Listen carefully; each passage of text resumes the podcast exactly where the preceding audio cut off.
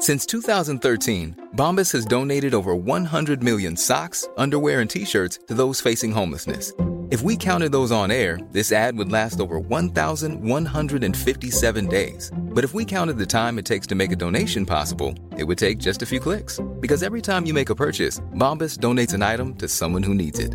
Go to bombas.com slash ACAST and use code ACAST for 20% off your first purchase. That's bombas.com slash ACAST, code ACAST. Me pareció una idea fantástica cuando lo propuse, aunque viéndola a la distancia, no entiendo cómo mi papá la aceptó tan fácilmente. La misma idea puede ser genial o pésima dependiendo del momento. Decantó sola. A la semana de implementada, la impresora de matriz de puntos, si esas que emiten un chillido mezcla de chimpancé hambriento y torno odontológico, se quedó sin tinta y dejó de funcionar. Este es el capítulo El paraíso de los introvertidos del libro El año en que nos volvimos humanos. Más información en www.soysolo.com.ar. Nadie quiso arreglarla. En esa época pensaba que todo debía ser perfecto, que ante una orden todos debían obedecer y que alguien tenía que cambiar esa cinta de impresión. Si un proyecto se abandona, ¿tiene sentido presionar porque las cosas se tienen que terminar? Hasta unos meses antes, en ese lugar había una telefonista.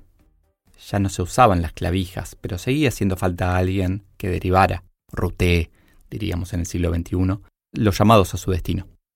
Teníamos muchas líneas rotativas, en un momento en donde estaba muy bien anunciarlo. 48333, líneas rotativas. Pusimos en toda la papelería. Nos daba glamour, la idea de que éramos grandes, y clientes, proveedores y colaboradores llamaban al mismo número para pedir por diferentes personas. La telefonista, eran tiempos en donde todavía no nos habíamos despertado con respecto a los problemas de género que teníamos, repetía siempre lo mismo y apretaba el botón que la otra persona necesitaba. Ese era su trabajo, el trabajo de una máquina. Cuando compramos la central telefónica automática, se hizo obvio que no necesitábamos más ese rol y despedimos a la persona. Era el siglo XX. En este siglo la hubiéramos desvinculado. ¿Por qué a veces sentimos que debemos endulzar nuestras palabras cuando nuestras acciones no son dulces? Claro, en este siglo también las telefonistas se habrían organizado en Twitter contra la uberización del ruteo de llamadas, igual que los boleteros de cine. Volviendo a los somados 80, con la tecnología se abrió un mar de posibilidades. Ahorramos un poco de dinero, comparando siempre la amortización y mantenimiento de la inversión contra el costo laboral total, pero sobre todo ganamos tiempo y resolvimos esos costos ocultos, como el de quién se sienta en la recepción a la hora del almuerzo. Lo que más me llamó la atención, sin embargo, fue ese puerto RS232 que tenía la central telefónica. Siempre me sentí orgulloso de mis conocimientos de sistemas. Sabía que, entre otras pocas cosas, se le podía conectar una impresora. Lo que sabemos define lo que vemos. Con el éxito de la implementación, propuse y logré conectarle la impresora para así tener un listado de los llamados entrantes y salientes, con todos sus detalles. Origen, destino, inicio fin y algunas cosas técnicas más. Un renglón por llamado. Era Big Data, pero en papel. Antes de acumular datos, compara el costo de hacerlo contra el potencial beneficio. Aquel día en que la impresora dejó de funcionar, toda la empresa se relajó. El chirrido que acompañaba cada llamado desapareció, pero hoy entiendo que dejó de existir algo más importante, la actitud policial de, con ese ruido, hacer saber a todos que cada llamado era registrado. Los controles en una empresa a reducir la libertad quitan felicidad. Y como durante muchas décadas las empresas se rehusaron a eliminar los controles innecesarios, creyeron que con fruta todas las mañanas y un after office obligatorio por mes podían darle a sus empleados algo de la felicidad que les quitaban. Esas ideas que los líderes más tradicionales aceptan a regañadientes pueden ser vistas como torpeza, manipulación o simplemente un sé que tenemos que evolucionar pero no me sale, ¿me ayudas? El líder del siglo XXI entiende que pedir ayuda es un símbolo de fortaleza y potencial. Con el tiempo, la central telefónica pasó a ser menos importante. Primero el mail, luego los chats, hicieron que dediquemos aún menos tiempo a conversar. Otro taxi. De nuevo en 2019, otro taxista otra vez se queja de Uber. Cualquiera se pone a conducir por dos mangos y me deja sin trabajo. En lunfardo, el argot porteño, usamos la palabra mango para reemplazar a dinero. El lector latinoamericano se sorprendería al saber que aunque esa fruta es muy cara en Argentina, decir que algo sale dos mangos denota que tiene muy poco valor. Nunca elijo Uber porque sea más barato, dije tajante.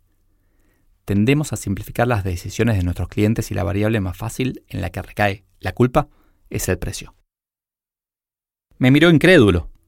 Claro, no sabe que desde hace décadas me apasiona el arte de poner precios, en donde tengo ideas que tal vez son demasiado disruptivas. Al notar que sus ojos seguían fijos en mí mientras manejaba, me preocupé por responder la pregunta no hecha, antes, lo antes posible. A veces es mucho más fácil pedir un Uber y marcar el destino en el celular que tener que hablar con el chofer. Durante un microsegundo de silencio me quedé analizando si lo estaba insultando. Entonces agregué, además tengo hijos adolescentes y para mí es fundamental saber su recorrido en tiempo real. Por suerte, llegamos a destino. Le pagué en efectivo pensando si decirle que Uber es mucho más simple con eso también. Pero seguí mi camino. Choferes necios que acusáis a Uber sin razón, sin ver que sois la ocasión de aquellos que sufrís. Si tuviera alguna llegada con los sindicatos, les recomendaría pensar más en el futuro de sus afiliados, o cápitas, como alguna vez me dijeron. Tal vez cuando Uber nació en 2009, pocos nos enteramos, pero cuando en 2011 cambió su nombre original, UberCab, por el que conocemos por presión de los taxistas de San Francisco, era evidente. Uber sería una amenaza para el negocio de los taxis en cualquier lugar del mundo, y no hacer nada al respecto era garantía de perder la batalla. Era un pato negro. Los sindicatos, cámaras y otras organizaciones deberían mirar más al futuro que sus asociados, igual que el Estado debería mirar más al largo plazo que sus ciudadanos.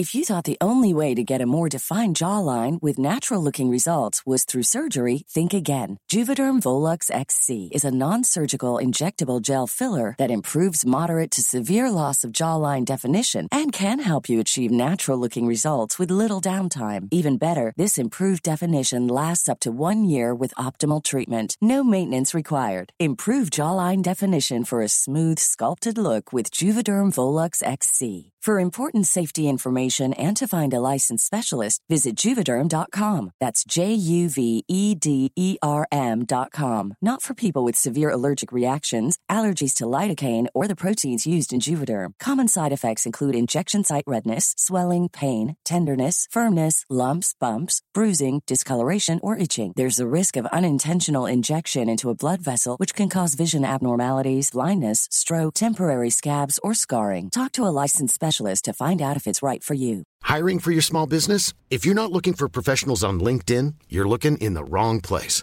That's like looking for your car keys in a fish tank.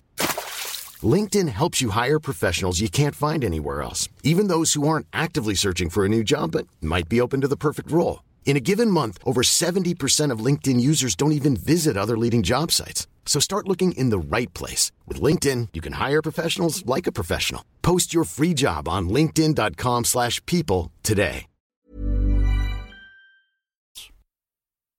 Pero seguramente no tenga llegada con los sindicatos, menos sosteniendo una y otra vez que van a desaparecer. Un patrón que no es la patronal. A veces me siento John Nash, Premio Nobel de Economía y desarrollador de la teoría de los juegos, porque veo patrones. Y en el momento en el que me bajé del taxi y recordé esa experiencia décadas atrás con una horrible impresora policial en la empresa de mi papá, se formó un patrón.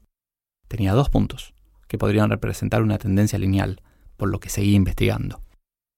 El aprendizaje más interesante se da cuando se cruzan ideas en apariencia independientes.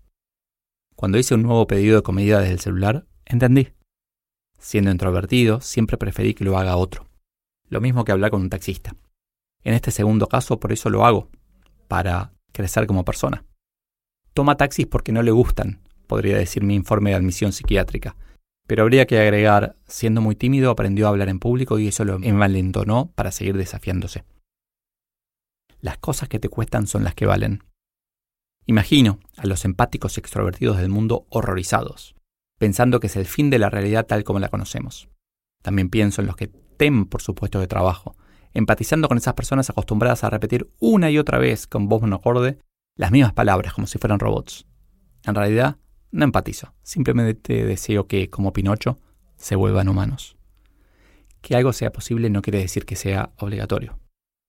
La tecnología nos permite automatizar todo lo que se puede automatizar. Y estas son cosas que estamos acostumbrados a hacer, como darle el destino a un taxista, pedir comida por teléfono o, décadas atrás, esperar que una telefonista nos comunicara con alguien en particular. Pero que no nos dan placer, son automatismos que tenemos. Todo lo repetitivo se va a automatizar. ¿Y entonces qué queda? se preguntará el inquisitivo lector. No habrá más interacciones humanas rutinarias. Cada una será diferente, especial, más valiosas. Pero, si no queremos hablar con nadie, el mundo será tan mudo como necesitemos. Siempre me consideré un introvertido, me sigo considerando introvertido, me presento como ex-nerd, con ese sentido, ¿no? De, de, alguien estudioso metido en sí mismo más que nada. Y descubrir que, que después de muchos años, de décadas de ver a los extrovertidos como que, tenían en su extroversión la, fuente de su éxito, descubrir que el mundo se está introvirtiendo, que se está haciendo más amigable para la gente que, que no le gusta tanto hablar, exponerse, eh, empatizar, etcétera, que les cuesta. Me, me puso súper contento y este capítulo trata de reflejar eso. La idea de que durante mucho, mucho tiempo la capacidad de comunicarnos, de hablar en público, de interactuar, era clave para poder liderar, ser exitoso. Y estoy grabando esto ya bastante tiempo después de haberlo escrito. Lo escribí pre-cuarentena, pre-pandemia. Y, y, lo estoy grabando durante, todavía terminando la cuarentena, la eterna cuarentena. Y esta cuarentena vino básicamente a, a confirmarlo, ¿no? A, a decir, sí, el mundo se está haciendo más amigable para los introvertidos. Y, y está buenísimo.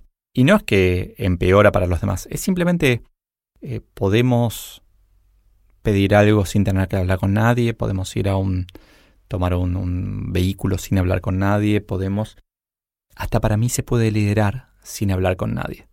Herramientas que las de hoy son Slack o WhatsApp incluso, Telegram. Herramientas que, que hoy se usan más y más, nos permiten comunicarnos de maneras que no nos imaginábamos. Y alguien, un, alguien del siglo XX va a decir, pero el contacto físico, la, mirar cara a cara es valiosísimo. Claro que es valiosísimo, pero no es la única forma en el mundo. Entonces imagino un mundo del futuro que en verdad ya está pasando, en donde los equipos van a estar cada vez más distribuidos por cualquier lado del universo, interactuando de distintas maneras, no necesariamente a través de videoconferencias, tratando de simular la realidad a la que estábamos acostumbrados en el siglo XX, y siendo felices, exitosos, cada uno trabajando donde quiere trabajar, en donde quiere trabajar, comunicándose de la manera en que prefiere comunicarse, ¿no? Con barreras que van desapareciendo. Me podrás decir que soy un optimista soñador. Y tenés razón, lo soy. Estoy convencido de que el mundo todo el tiempo tiende a, a mejorar. Gracias.